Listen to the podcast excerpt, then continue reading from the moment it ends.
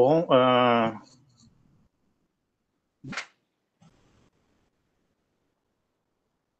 Bom, boa noite a todos. Uh...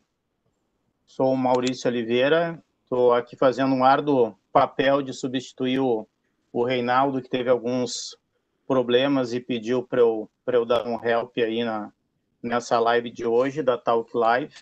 Nós vamos hoje conversar com o Sadi. O Sadi vai se apresentar em seguida com o tema O ócio criativo combatendo os cisnes negros. Então, uh, gostaria que o Sadi se apresentasse e, na sequência, Sadi, tu nos explicar um pouco melhor o que, que é esse título, que aparentemente pode ser um pouco filosófico demais, mas talvez tu consigas nos trazer ele na prática o que, que a gente pode estar tá trazendo para o dia a dia da gente, né? Sadi, tudo de bom aí, obrigado pela participação. Bom, boa noite, obrigado. Inicialmente, a oportunidade, agradecer a Ana, o, o Maurício, né, a, a honra de estar aqui conversando com vocês. Espero que eu consiga, né, Maurício, conforme tu disseste, uh, traduzir de uma forma mais prática um tema que, a princípio, ele gera assim uma certa inquietação e até dúvida né, do que, a gente quer dizer. Então, podemos começar, então, a, a conversar sobre o tema da, desse encontro de hoje. Né? Então, o ócio criativo combatendo os cisnes negros. Então, a gente pode começar com, com termos específicos. Acho que a palavra ócio ela tem uma conotação já de algum tempo para cá um tanto quanto negativa. Quando a gente fala ócio, geralmente associa a questão de não saber o que fazer, não ter o que fazer, preguiça, né? Só que é interessante nós contextualizarmos que, se a gente pegar, por exemplo, o tempo da, da Grécia, né? Se nós compararmos o ócio com o trabalho, uh, a palavra trabalho ela era muito relacionada a atividades que faziam as pessoas suarem, né? com exceção dos esportes. Uh, e geralmente estava associado o trabalho a, a, uma questão de cidadãos de segunda categoria. Né? Ao passo que o ócio, a atividade intelectual, mental, política, estudo, poesia, filosofia, né? É, isso estava vinculado aos cidadãos de primeira categoria, digamos assim. Com o tempo houve essa a palavra ócio, ela foi tomando essa conotação tanto quanto negativa, certo? Uh, quando a gente fala em ócio, a gente pode ter duas vertentes de ócio, uma positiva e uma negativa.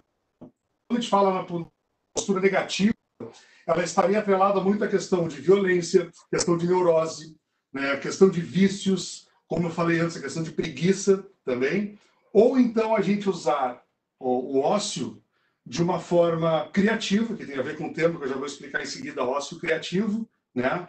a questão de arte, a própria questão de usar o livre-arbítrio que o ser humano tem para a sua liberdade, né?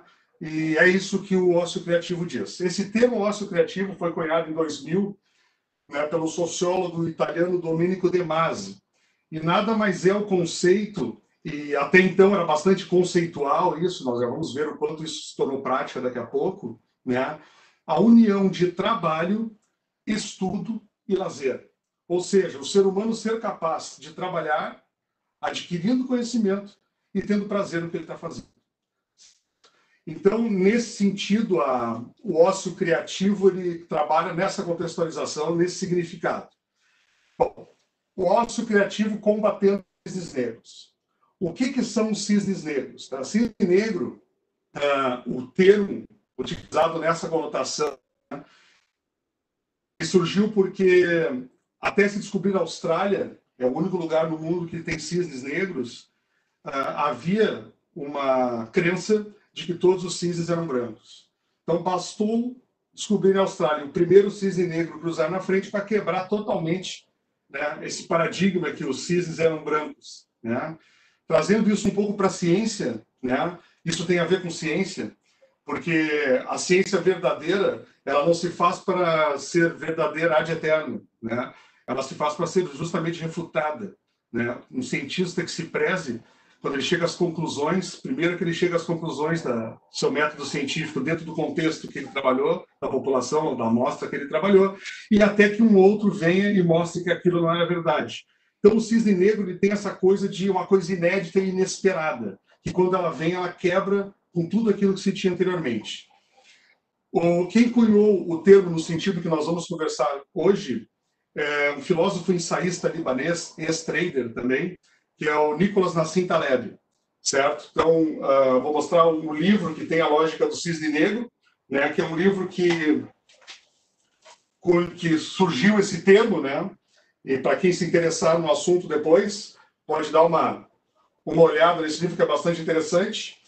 Uh, e falando também, aproveitando que eu não mostrei antes, para quem se interessar por esse assunto, o Domênico De Masi, eu falei do ócio criativo, tem o livro A Sociedade Pós-Industrial, O Futuro do Trabalho, livro Ócio Criativo, que embasa um que a gente vai conversar aqui hoje, certo?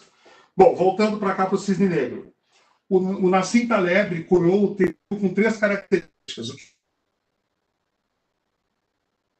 Que ele tem, primeiramente, ele é totalmente inesperado. Ou seja, alguma coisa que acontece que as pessoas, de alguma forma, não tinham como prever isso. E por isso se torna raro. A segunda característica do evento do, do tipo cisne negro é que ele tem consequências muito fortes, né? para o bem e para o mal, positivas ou negativas. E a terceira característica de um evento do tipo cisne negro né, é o que se chama de previsibilidade retrospectiva. Ou seja, as pessoas, como eu falei antes, não tem como prever. Só que depois que ele acontece, todo mundo justifica o porquê que aconteceu, mas ninguém diz o porquê que poderia acontecer. Né? Então, uh, o Taleb fala que o cisne negro, esse tipo de evento, é ele que promove mudanças verdadeiras na sociedade, no mundo, e que quebra paradigmas e gera novos, digamos, uma virada de página, digamos assim, dentro da sociedade. Certo? Quando se fala em cisne negro, há de se falar também em Antifragilidade, que é um livro posterior à lógica do cisne negro, do Taleb, que é o Antifrágil. Que o que é antifragilidade? O Taleb diz o seguinte: quando acontece um evento do tipo cisne negro, com essas três características, ele tende a nos fragilizar. Tá? E por ser um evento que pode ter características negativas, no caso de nos fragilizar e não positivas, né, que geralmente é mais essa conotação, né, esse evento uh, ele pode fazer com que a gente uh, tenha uma certa dificuldade de lidar com isso, ou então tente lidar uh, através da resiliência ou da robustez. E o que ele diz é o seguinte: para eventos do tipo negro, não adianta nós sermos resilientes ou robustos. Resiliente, né, a gente sofre impacto e deforma e volta para a situação original. Ou robusto nem deforma, né? Não é tanto a situação que a gente está no início do impacto do evento. Por que, que não adianta a gente ser resiliente ou robusto? Porque justamente esse tipo de evento mexe com a sociedade e muda as regras. Então, se tu for igual, o mundo é outro, ele é diferente depois que acontece o cisne negro. Certo? Uma coisa que é importante eu dizer para vocês é o seguinte: eu estou cometendo, cometendo uma certa audácia aqui, porque o próprio Nassim Nicolas Taleb falou agora há poucas semanas que ele não considera o coronavírus um cisne negro. Por quê? porque para ele uh, o coronavírus de alguma forma poderia ser previsto através de estudos científicos. Né? Eu entendo o ponto de vista e faz sentido. Eu mesmo tive acesso a alguns artigos que falavam já anteriormente sobre a possibilidade de uma pandemia, mas artigos científicos que de forma alguma surgiram para, digamos, ou que a mídia falasse sobre isso, e eu encaro particularmente essa, essa questão de ter artigos científicos que tentaram explicar muito mais como a terceira característica que é a previsibilidade retrospectiva. Aquela coisa que depois que acontece tu quer explicar. Ah, mas já tinha artigo dizendo que ia ter. Né? Então, é o meu ponto de vista, eu discordo do Taleb e até eu gostaria depois no debate nós podermos conversar sobre isso. Se essas características do cisne negro se aplicam ou não ao coronavírus. Muito bem. Então, no primeiro momento, agora a gente falou da questão conceitual, né? Eu gostaria agora de fazer uma contextualização histórica. Uh, a, a, nossa, o Talk Live, né, ele é voltado muito para o público da área industrial. Eu acho importante nós conversarmos um pouquinho voltado para a indústria, para fazermos um fechamento com esses conceitos que a gente conversou agora há pouco. Então, por exemplo, quando tem o advento da indústria, né, o que, que nós tínhamos antes da indústria?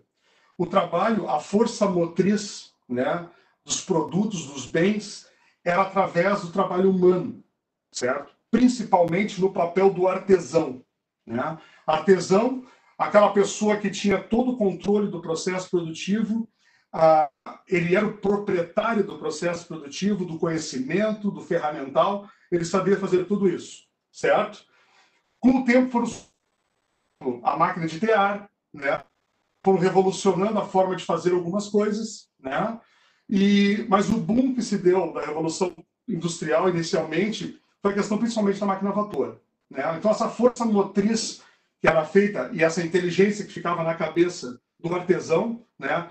Ela foi mudada para uma máquina que funcionava através do vapor. Com isso, né, nós tínhamos a burguesia, né, na época, que tinha o, o poder aquisitivo de poder usar, digamos assim, essa força motriz da máquina a vapor através do advento de máquinas específicas industriais, as primeiras indústrias começaram a surgir com isso. Depois veio a eletricidade e tal, mas daí já é uma outra história que foge um pouco do nosso contexto aqui. Eu queria dizer é o seguinte, tá? Uh, quando o artesão foi para dentro da indústria, né? E com o tempo acabou acontecendo isso, né? As pequenas oficinas de artesanato, o artesão começou a migrar e virar um funcionário da indústria, né? Ele começou a se especializar, terminou aquela coisa de tu saber fazer uma coisa, o processo inteiro na tua cabeça. Né? Ele passou a fazer coisas pontuais. Então, tu vai fazer isso aqui, o outro faz isso, um faz A, outro faz B, outro faz C, né? particionar o trabalho nesse sentido. Eu, particularmente, costumo dizer aos meus alunos, né, que até eu não falei no início ali, né, eu sou professor da área de gestão e negócios, né? Eu costumo dizer aos meus alunos que nesse momento começou uma certa divisão entre pensar e fazer, né? Nós passamos a ter dentro das organizações aquelas pessoas que pensam, né? Que são pagas para pensar e aquelas pessoas que são pagas para fazer, certo? Junto com o advento com o crescimento das indústrias, começaram as cidades também em volta de algumas indústrias, a própria questão das ferrovias, né, como forma de escoamento de produção, recebimento de matéria-prima, momento na história da humanidade muito forte de mudanças, né, nesse período, aí, século XVIII, XIX. Muito bem. Partindo disso que a gente está conversando, tá? Eu, como sou da área de gestão, uh, eu me vi em algum momento da minha vida estudando as teorias de administração e gestão, né? e tem tudo a ver com o que a gente está conversando nesse contexto histórico. Por quê? O que foram as teorias e escolas, ou o que são as teorias e escolas da administração? Nada mais são do que respostas à sociedade, principalmente às organizações industriais. Nesse início, principalmente século XVIII, XIX, início do século XX, quando começaram as teorias, até meados do século XX, principalmente. Então, começou com a administração científica do Taylor. Né? A administração científica do Taylor né, um engenheiro mecânico norte-americano que foi para dentro da linha de produção para medir tempos e movimentos, né? que era uma necessidade da época das indústrias. As indústrias começaram a se especializar, a, a, sua linha de produção começou a aumentar, se tinha muito desperdício de material, se tinha muito acidente uh, de trabalho, então precisava de uma organização. O Taylor nada mais foi do que uma resposta a isso e gerou, então, a, a administração científica, que foi a primeira escola de administração, teoria de administração. Nesse estudo que ele fez de tempos e movimentos, ele criou o que se chamava de The Best Way, a melhor forma de fazer. Né? Nada do lado de cada funcionário, de cada etapa de produção, medindo o tempo e qual o movimento que cada um fazia, evitando fadiga, aumentando produtividade, basicamente. Né? Então ele fez esse estudo, elencou o Schmidt, que era um, um funcionário de baixa estatura, forte, que trabalhava como padrão de produtividade na época, né? E com essa ideia do padrão de produtividade ser criado, o Taylor, muita gente critica ele, defende remuneração variável e não sabe que o Taylor é que porque as pessoas ganhavam por produtividade. Ele foi muito aceito por alguns no início do século XX, muito criticado por outros, ele foi, inclusive, políticos chamaram ele no Congresso para conversar, para conversarem não, para questionarem ele, que as pessoas estariam tendo fadiga por excesso de trabalho, por causa da questão de remuneração variável. Então, foi uma coisa bem polêmica na época, mas extremamente necessária para a organização da indústria. Existe uma dobradinha de escolas de administração no início, que é o Taylor, que eu falei, a segunda teoria clássica do Fayol. O Fayol, também engenheiro, mas engenheiro de Minas, francês, né? O Fayol é o cara que chegou e organizar, organizou a empresa em áreas funcionais. O, o, o Faiol é o cara que começou com a questão da gestão em si. Né? ah, eu ter as caixinhas, né, os feudos organizacionais dentro do organograma, a grosso modo dizendo, uh, foi isso que ele, que ele criou. Né? Eu acho importante essa dobradinha Taylor-Fayol, e o Taylor também, que eu não falei, com Ford, né, que alguns falam da teoria taylorista-fordista, o Ford foi a prática muito forte do Taylor, né, colocada em prática na indústria, é, eles são vigentes muito até hoje, esses modelos. A gente está falando de teorias do século XX, mas que elas são vigentes na esmagadora maioria das empresas, eu arrisco hoje, ainda. Funcionam. Depois do Taylor e do Fayol vieram outras escolas. Né? Por exemplo, veio o Max Weber né, com a questão da burocracia, que as empresas cresceram e ficaram burocratizadas. Veio a teoria das relações humanas com o Elton Mayer, que era a preocupação daí com as pessoas estarem satisfeitas trabalhando, o nível de satisfação, o que, que satisfaz, descobrir como é que isso funciona. Aí veio a teoria dos sistemas também, de Ludwig von, von Betalanff, que é uma, uma coisa extremamente também importante, né, com a abordagem sistêmica das organizações, né? Uh, e aí a própria neoclássica também, a escola do Peter Drucker, que é o pai da gestão, né, que também veio depois, posteriormente, na segunda metade do século XX. Mas o que, que eu estou querendo dizer para vocês? Todas essas escolas e teorias, elas vieram como resposta a necessidades que a sociedade, as organizações uh, demandavam, certo? Então, sempre foi dessa forma que funcionou.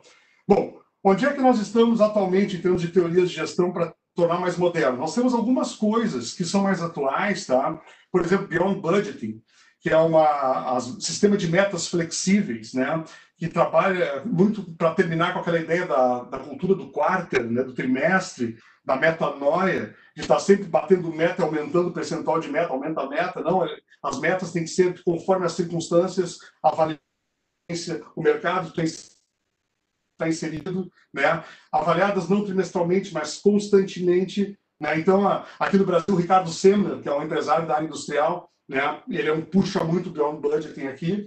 Nós temos, por exemplo, hoje na ideia da startup, né?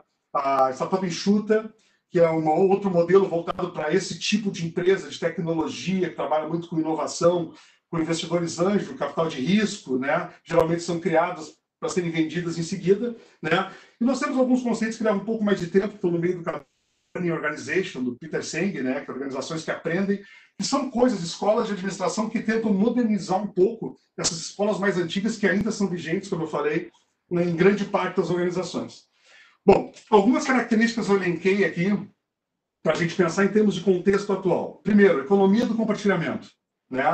Nós temos hoje, então, uma visão que, que contraria um pouco a questão da posse. Né? Pegando o exemplo de moradia e carro, né? o Uber e o Airbnb, por exemplo. Ou seja, não preciso mais ter as coisas, possuir, e eu posso compartilhar isso se eu tenho, as pessoas fazerem uso disso sem terem. Né?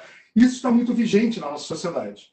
Um outro ponto que me chama muito a atenção, a CLT. A CLT tem quase 80 anos. Né? Então eu fico pensando o seguinte: será possível que uma legislação de quase 80 anos faça sentido? Ela teve uma arejada alguns anos atrás com a questão da terceirização ali, né? A legislação de terceirização, Agora, no início da quarentena, o governo, a toque de caixa, em função do home office, mudou também algumas regras para as empresas e as pessoas poderem uh, se adaptar né, a isso, mas é uma legislação muito antiga. Né? Outra coisa que me chama atenção nesse contexto, tem a ver com o nosso assunto daqui para frente, o nível de formação das pessoas é cada vez maior. Né? Eu, por exemplo, em 2007, quando eu entrei no mestrado, era turma de 20 e poucos alunos, hoje as turmas são bem maiores, as pessoas já estão buscando mestrado, doutorado, o nível de especialização é muito grande. Se a gente pegar, por exemplo, até onde eu sei, na década de 70, né, ah, ah, não era muita gente que se formava numa faculdade, né? E até o pessoal brincava que o sonho das pessoas, o, paradigma de sucesso era passar no concurso do Banco do Brasil ter uma casa financiada no BNH, o pessoal brincava, né? Então, assim, isso vem mudando muito, né? O nível de conhecimento vem aumentando demais, as pessoas vêm buscando níveis de conhecimento maiores, né? A questão da tecnologia, o avanço tecnológico, também simbolizado muito pela internet, e tudo que a internet trouxe junto, né? A própria questão hoje que nós estamos nessa situação de quarentena, né? As pessoas trabalhando em casa, a questão das redes sociais, né? toda essa infraestrutura tecnológica que está à disposição das pessoas. Um outro ponto que me chama a atenção, que tem a ver com a nossa conversa também de, dessa noite, a questão das gerações. Nós pegarmos os millennials ali, né? É, que eles trabalham de 80 até 94, mais ou menos, né? Uh, e depois a geração Z, que a gente está aí totalmente hiperconectada, né, já nativos digitais, como a gente chama, como essa gurizada vai lidar com tudo isso? Com todo esse cenário que nós estamos conversando daqui para frente, principalmente pandemia. Né? Bom, falamos então, no primeiro momento, de conceitos, depois, no segundo momento, uma contextualização histórica para chegarmos na junção de tudo isso. O que, que os conceitos que eu falei de ócio criativo e de cisne negro têm a ver com essa história que eu contei? Porque nós chegamos agora na convergência histórica, que é a questão do coronavírus. Tá? O coronavírus chegou e balançou todo esse cenário. Não somente das organizações, das indústrias do mundo inteiro. Né? Então, com a chegada do coronavírus, veio a quarentena. E com a quarentena veio um ócio compulsório as pessoas se viram, num primeiro momento, ociosas. Algumas mais, outras menos, certo? Mas o que tem aqui atrás dos dois conceitos é o seguinte: esse ócio que chegou agora, com a quarentena, certo? E se nós pegarmos do cisne negro, que depois vem a, a antifragilidade, nós podemos lidar com esse ócio de uma forma frágil ou antifrágil. A forma frágil seria, eu, digamos, acabar sendo impactado negativamente. A questão da neurose, da depressão, do vício, da preguiça, né? Eu ser impactado por esse ócio, até pelo medo de função de saúde, função de desemprego que está atrelado a tudo isso que a gente está conversando, esse momento que a gente está vivendo, né? Ele pode levar a gente a isso. Ou então eu posso tentar pensar o seguinte: eu posso tentar aproveitar esse ócio, esse momento, que é uma chave digamos, um tempo, digamos assim, uma janela de oportunidades em termos de tempo disponível, que talvez não aconteça tão cedo novamente, tomara que não, né? que as pessoas podem usar isso para fins de arte, de criatividade e de buscar outros caminhos, de ter até exercer o seu livre-arbítrio, até em termos de liberdade profissional, por exemplo, certo? Usando a infraestrutura tecnológica, por exemplo, tá? Então, as questões que eu acho que é interessante agora, nós, eu gostaria de provocar, Aquele cara que foi para dentro da indústria e sumiu, certo? Não sumiu, continuou, tem os artesãos e tal, mas o papel que exercia na sociedade deixou de existir, como existia. Será que esse artesão pode estar ressurgindo agora? Com todo esse contexto de infraestrutura tecnológica, essa mudança que tem essa gurizada, essa geração diferente, quarentena, uh, mudança de formas de trabalho. Será que está ressurgindo esse artesão? Poderia estar ressurgindo de uma outra forma? E se ele estivesse ressurgindo, qual o impacto disso nas organizações? Essa nova forma de trabalhar, essa nova forma de eu poder vender o meu trabalho, né? de eu poder adquirir conhecimento ao mesmo tempo trabalhando e me divertindo com o que eu estou fazendo, gostando do que eu estou fazendo, e não somente como o Taylor dizia, o homem econômico, né, que ele falava, que trabalhava para não passar fome. Né? Então, eu, há mais uma provocação aqui, fechando esses conceitos todos, para onde nós estamos indo? em cima desse contexto né, que eu quis colocar aqui. Então é mais ou menos isso, Maurício, que eu gostaria de colocar inicialmente para a gente iniciar a discussão. Muito obrigado. Um sadia excelente aí, uma aula de especialização né, em administração em 25 minutos, né? Então fizemos uma, um super condensado aí para o pessoal, a gente conseguiu ter uma ideia realmente da, daquela teoria inicial para até o, o, o status pandêmico que, que estamos vivendo hoje em dia, né? E, e fazer um gancho, e gostei bastante do, do teu comentário agora sobre a, o artesão, né? Em que momento ele pode voltar, se já não voltou.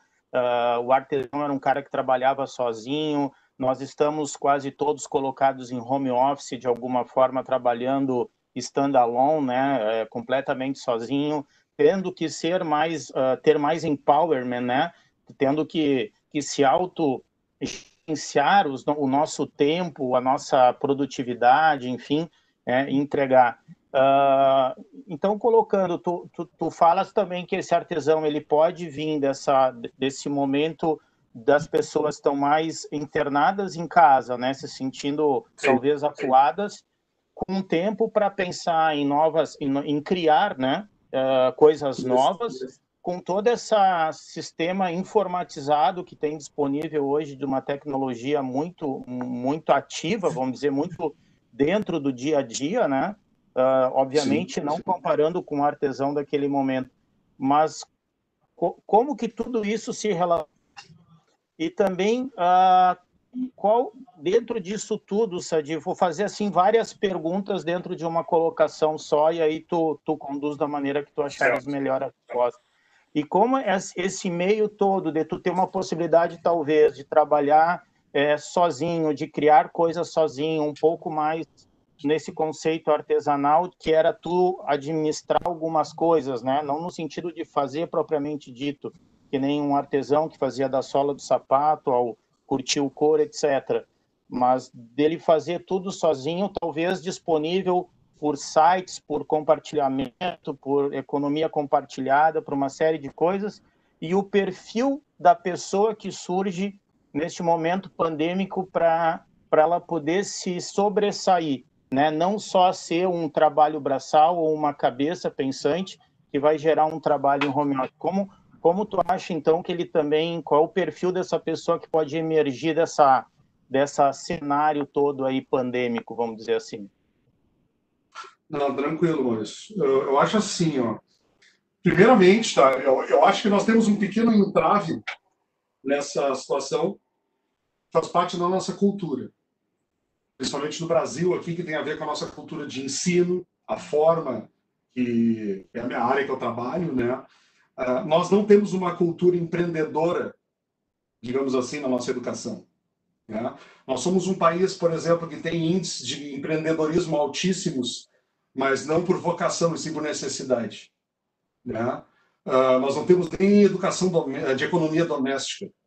Nós não somos nem preparados para lidar com dinheiro. Né? Isso é uma coisa que complica um pouco. Né? Eu, eu converso muitas vezes com alunos né, da, da questão de mercado de trabalho, e, e eu pergunto, sabendo a maioria da, das respostas qual será, né, que eu pergunto se fica desempregado, o que, que ele faz?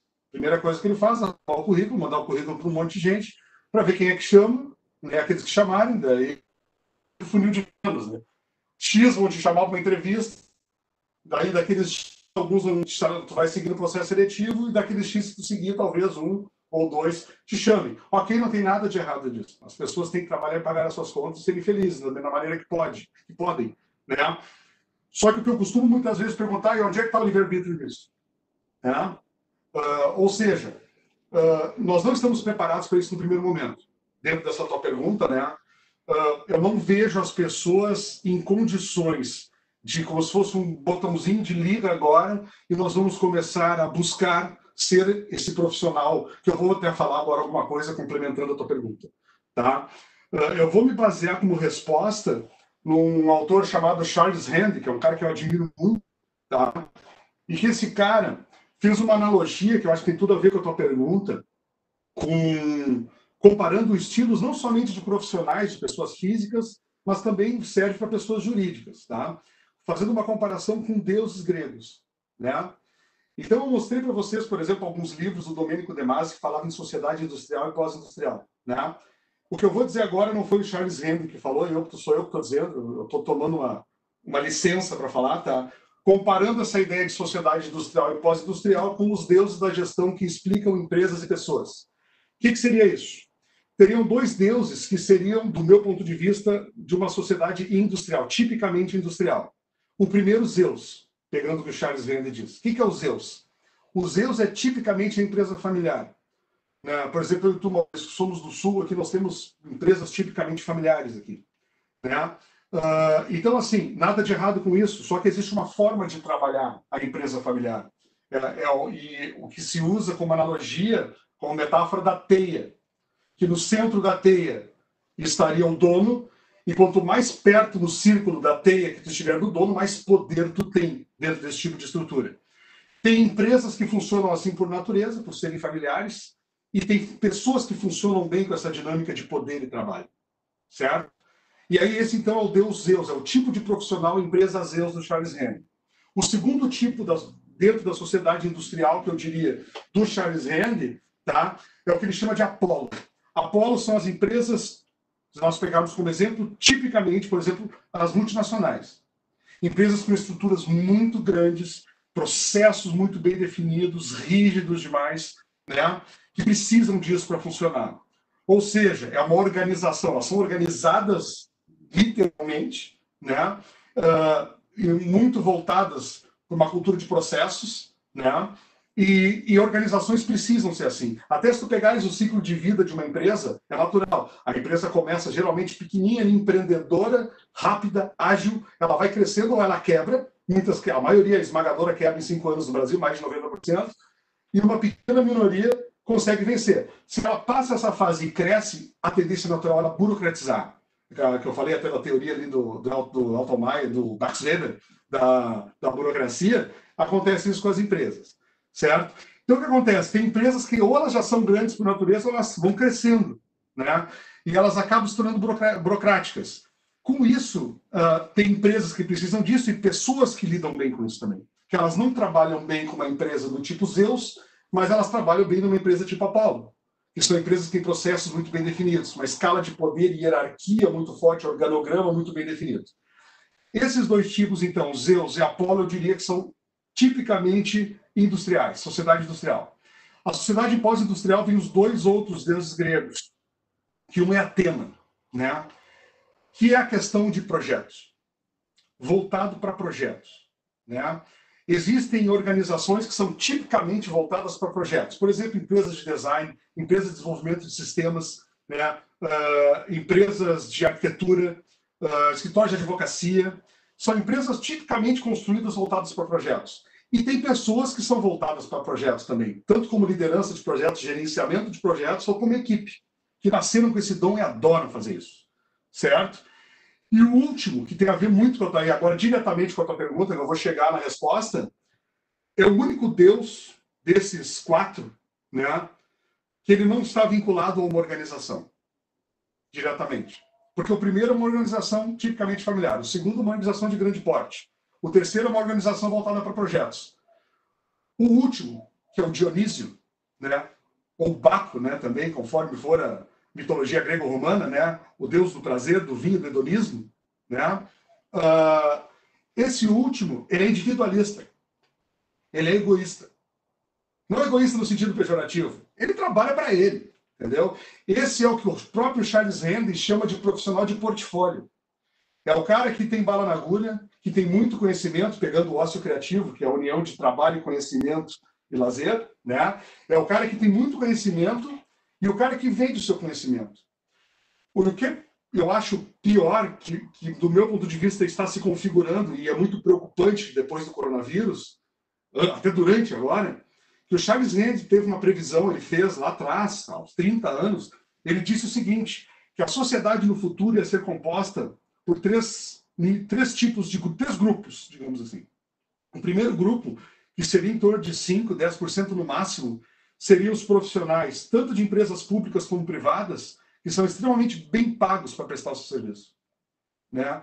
Pessoas que realmente são essenciais para organizações. Um segundo grupo, composto ali de 10, 15, 20%, seria o grupo desses profissionais de portfólio. São pessoas que são, têm grande conhecimento e vendem seu serviço para grande parte das organizações e pessoas físicas também. E aí vem a parte preocupante. O terceiro grupo, que seria ali 70%, 75%, seriam as pessoas que estariam à margem. Tá? Uh, espero que isso não seja verdade. Né? O que eu quero dizer é o seguinte, trazendo, Maurício, para a resposta da tua pergunta, né? eu acho que nós estamos caminhando para um profissional, como tu falaste, nós temos uma infraestrutura tecnológica que propicia isso, Uh, nós temos um momento que propicia que as pessoas pensem nisso e dediquem tempo para isso, tá? E nós temos um cenário que, por um lado, infelizmente, leva para isso. Eu acho que as pessoas tendem a ser dionisíacas muito mais aqui para frente. Eu acho que há uma tendência, e aí o problema é que a minoria, não é a maioria, as pessoas que têm acesso à informação, ao conhecimento, à tecnologia, essas pessoas podem, de alguma forma, mudar a sua forma de agir, de pensar e de agir, né? E aproveitar essa onda, surfar essa onda, digamos assim, de quarentena e pós-coronavírus, digamos assim. Só que o preocupante é que isso é a minoria, né? O que eu não tenho resposta para dar para a tua pergunta é: e o povão como é que fica, né? Ah, as pessoas que não têm acesso a isso, ah, ah, as pessoas que não têm uma base de ensino, de educação que propicie isso para ela. Isso é o preocupante da coisa. É, o preocupante da coisa, porque não vai para outros assuntos daí que foge um pouco do escopo da, no, da, nossa conversa aqui, mas eu acho que faz parte da resposta, tá? Eu acho que existe um grupo, eu vou na linha do Charles Render respondendo a pergunta. Eu acho que existe um grupo que vai aprender a ser dionisíaco, né? Um grupo que vai aprender a vender o seu conhecimento, olhando a infraestrutura tecnológica que está disponível, né? Uh, e acho que daí o grande problema vai ser como é que as empresas vão lidar com isso daqui para frente porque existe uma mudança que já está acontecendo, já aconteceu, né? Que é justamente a questão de como é que vai ser? Vai voltar isso aí? As pessoas vão voltar a trabalhar dentro das empresas? A esmagadora maioria eu risco que não. Eu já ouvi relatos de quatro, cinco amigos, né? Que as empresas relutaram em fazer home office e acabaram fazendo, e de alguns curtiram depois. Viram até benefícios nisso, em algumas, alguns tipos de atividades. Né? Então, eu acho que isso aí, levando o pessoal para dentro de casa e com toda essa tecnologia que está disponível, eu acho que daí sim vão surgir o que eu estou falando, esse, pessoal mais pensando em si mesmo e talvez abater asas daqui a pouco e prestar o seu serviço, o seu conhecimento, né, para alguns tipos de empresas e até pessoas físicas também. Não sei se eu respondi bem a tua pergunta, se não respondi, eu peço que tu peça para complementar. Não, uma, uma parte sim, Sadi, foi, foi, foi bem respondida. Inclusive, a gente tem uma pergunta aqui que é, que é justamente essa: o que, que nos garante que o pós, pós o Covid, né, pós o, o essa onda pandêmica do, do 19, que o home office não iria diminuir e iria todo mundo retornar às empresas e continuar. Eu acho que tu pegou há pouco um gancho, né, falando sobre isso, que dificilmente quando tu pega o gosto por alguma coisa ou tu enxerga algum tipo de benefício nesta, naquilo que tu está fazendo novo, tu retorna a teu estágio inicial, né? Pode ser que Sim. nem todos fiquem, né? Mas talvez, com certeza, nem todos retornam. Então, o quanto percentual vai retornar e vai ficar vai depender da empresa realmente, do business que ela está é, envolta, enfim, alguma, algumas coisas nesse sentido, né? Uh, então, eu acho que tu respondeu ali o, a, a, pergunta, eu só quis enfatizar um pouquinho mais. Mas e o, o tópico do artesão, que tu comentaste, né? Daí eu, eu, eu toquei ali, como é que a gente pode, o que, que a gente poderia considerar hoje um artesão? E aqui veio também uma pergunta, e veio, são duas perguntas aqui da mesma pessoa, uma que comentou sobre isso, se o generalista, é multidisciplinar, que atua um pouquinho em cada coisa, ela não tem uma especificação, especialização determinada, né, num ponto só poderia ser considerado esse novo artesão? Né? Essa é uma pergunta. E vou, vou aproveitar e já fazer mais, mais uma aqui, Sadi. É, Comenta-se que, que, as empresas hoje elas estão com um nível de, de, de saturação de informação organizacional. Né? Ele pergunta qual o perfil seria mais adequado para a formação do tomador de decisão na gestão de uma empresa, se é o especialista ou o generalista, né? Então, ele também gostaria de saber da parte desse perfil, desse conceito aí para o generalista especialista, o que que tu acredita agora no daqui para frente? Tá. Uh, eu vou me atentar nessa, nessa pergunta, tá? Uh, eu vejo assim, ó. Eu, por essência, sou um generalista. Pegando por aí, tá? É, eu passei por uma experiência uma vez de tentando me reenquadrar com uma empresa de headhunter, né? Uh, e o, os caras chegaram para mim basicamente me disseram o seguinte: a gente não tem como botar um pacotinho tipo uma fitinha, porque tu não é especialista em nada, na realidade, tu é muito generalista. Entende? Então, quer dizer que para o mercado de trabalho, na visão anterior ao coronavírus, o generalista, de certa forma, era um problema em termos de recolocação. Tá? Eu, particular, eu diria sim e não nessa questão do generalista ser o cara que. Uh, o, modelo daqui para frente, tá? Por que sim e não? Eu acho, eu como generalista, eu acho que eu tenho vantagens. Por exemplo, a tomada de decisão, que foi a pergunta que foi feita, eu acho que a pessoa generalista, quando vai tomar uma decisão, ela tem vantagens sobre quem é especialista, sobre alguns aspectos.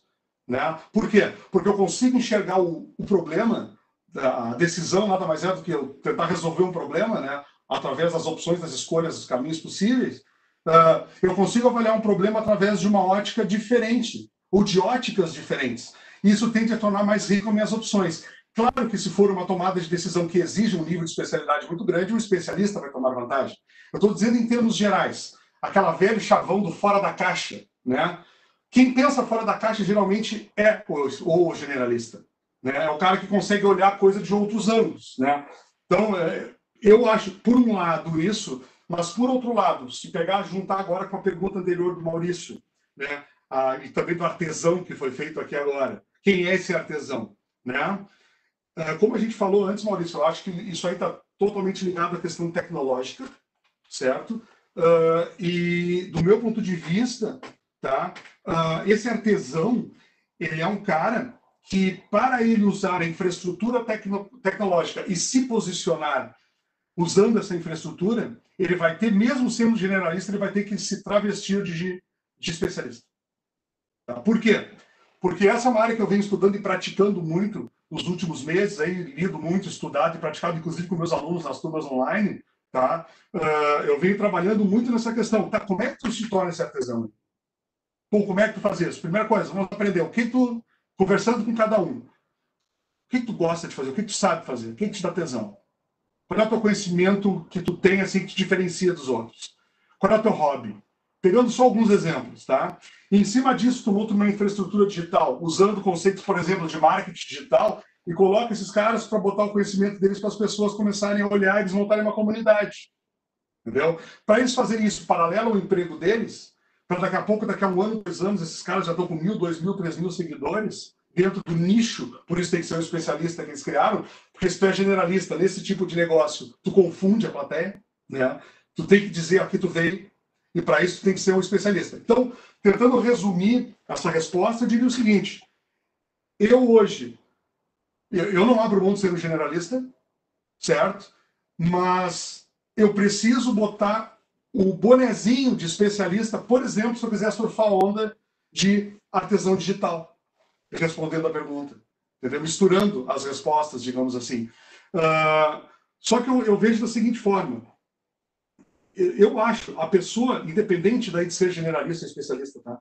Eu acho que a pessoa que sabe fazer, a pessoa que dá o recado bem dado, essa pessoa vai ter, independente de ser generalista ou especialista, da forma que se colocar, ela vai ter mercado. Né? É, é eu falei antes, o problema é as pessoas que não têm isso. Né? Agora, quem tem bala na agulha, se for um especialista, vai pegar um nicho específico que vai estar bem ali. Se for um generalista, talvez até para questões de tomada de decisão um pouco mais amplas, né? Tu sair um pouquinho do micro e ir para o macro, tu precisa ampliar a tua forma de enxergar. Aproveitando o gancho da pergunta de tomada de decisão, né? Eu fiz a minha tese de doutorado em cima da teoria da decisão, de uma das teorias, né? Ah, feito enquadramento, né? É de um autor interessante lá, né? chamado Daniel Kahneman, né? Uh, a, quando tu vai para dentro de uma organização, a decisão operacional, se a gente pegar a famigerada, boa e velha pirâmide organizacional, a decisão de nível operacional é extremamente estruturada e especializada. Né? Quanto mais tu vai subindo a pirâmide organizacional, passando do nível tático e o estratégico, digamos assim, fazendo um gancho que eu falei, com aquela coisa de separar o pensar do fazer, que eu acho que não é tão saudável em vários momentos, né? mas é geralmente como as empresas funcionam, quando tu passa para o nível estratégico, a tomada de decisão é totalmente desestruturada. Né? E aí, muitas vezes, o nível de especialização não vai adiantar. Quanto mais generalista a pessoa for, mais vai facilitar a tomada de decisões desestruturadas. Né? Claro que, se nós pararmos para pensar do ponto de vista desse cara que vai ser o Dionísio, que vai trabalhar em casa e vender o seu conhecimento, talvez não tenha problema ele não ser generalista. Talvez a especialidade até facilite entenderem mais a ele mostrar ele veio, digamos assim, para o mercado dele. Tá? Não sei se respondi. Então, uh, acredito que sim, Sad, é bem legal. Uh, e a gente sabe que quando a conversa é boa, o papo é bom, interessante, o tempo voa, né? Nós já 47 minutos da nossa live, a gente marcou para 45 minutos, né? O nosso, nosso tempo. Temos conversa e assunto aí para mais umas quatro, cinco lives, né? Se a gente quiser fazer. Foi um super condensado, né? exatamente. Sim. Então, uh, eu queria aproveitar e, e, já encerrando, te agradecer muito aí em meu nome, em nome da Ana, em nome do Reinaldo, né, em nome da Talk Live que a gente está tentando proporcionar para o pessoal. é, a tua participação, o teu tempo, né, de, dedicado para nos dar um pouquinho desse teu conhecimento aí, bater esse papo, esse overview de tudo que tu comentaste aí. Foi realmente uma aula. E eu gostaria de deixar para ti um tempo aí para te fazer as tuas considerações finais aí para a gente fazer o encerramento. Então, pegando tudo que tu falaste, né, tudo que a gente comentou, as perguntas do pessoal, pode fazer aí um, um encerramento de tudo isso, se tu tem mais algum tema que tu queria abordar aí para a gente finalizar o gancho aí. Não, tranquilo. O que eu acho, assim, tá? Uh, essas ideias que eu expus hoje aqui, eu já venho há muito tempo lidando com elas, né? Já venho uh, mastigando essas coisas na minha cabeça. Uh, dentro daquela estrutura inicial que eu falei, ali, 20, 20 poucos minutos, tá? o que aconteceu que foi com o surgimento do coronavírus, uh, aquela questão do ócio criativo, ela se materializou. Né? Só para um, dar um exemplo, temos um amigo meu, um mês e pouco atrás, no Facebook, numa segunda-feira de tarde, ele trabalha na área comercial, Aí o cara assim, pô, é segunda-feira de tarde, ele tem duas filhas casadas. Segunda-feira de tarde, eu tô na praia, tô no Capão da Canoa, eu tô na praia, trabalhando.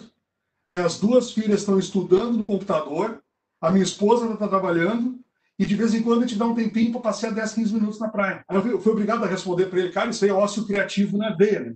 É a junção de trabalho, lazer e estudo, literalmente. Então, o que fez eu, eu lançar essa ideia foi justamente a hora propícia.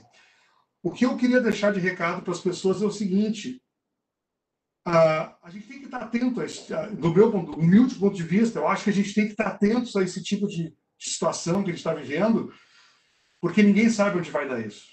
Ninguém sabe se o que eu estou falando hoje aqui é uma verdadeira bobagem, né? ou se o que eu estou falando aqui hoje pode ser que tenha alguma coisa a ver. Né? Porque se tiver alguma coisa a ver o que eu estou falando hoje, com base em alguns autores que eu citei aqui, que eu, que eu respeito, e que de alguma forma parece que as coisas estão caminhando para isso, uh, é uma janela de oportunidades, como eu falei, que a gente está tendo, vai ter ainda daqui para frente por um tempo, mas também uma grande ameaça, conforme a forma que nós nos posicionamos. Né? Uh, e uma coisa que eu quero dizer é o seguinte: uh, independente de eu ser um funcionário, de eu ser um, um, um assalariado, independente de eu ser um, um, de trabalhar no nível operacional de uma empresa, no nível executivo de uma empresa, independente de eu ser dono, proprietário de uma empresa, nós todos sabemos, depois principalmente dessa lição que nós estamos tendo nessa época, que para as coisas mudarem, basta bater um ventinho diferente e alguém fazer assim. Né? Então, uh, daqui a pouco, conforme a posição que as pessoas estão hoje, elas não estão muito preocupadas com isso. Né? Mas pode ser que daqui a pouco, infelizmente, pode ser que aconteça de um ou outro ter que se preocupar com isso. Né? Uh, então, eu acho que são coisas interessantes de se considerar.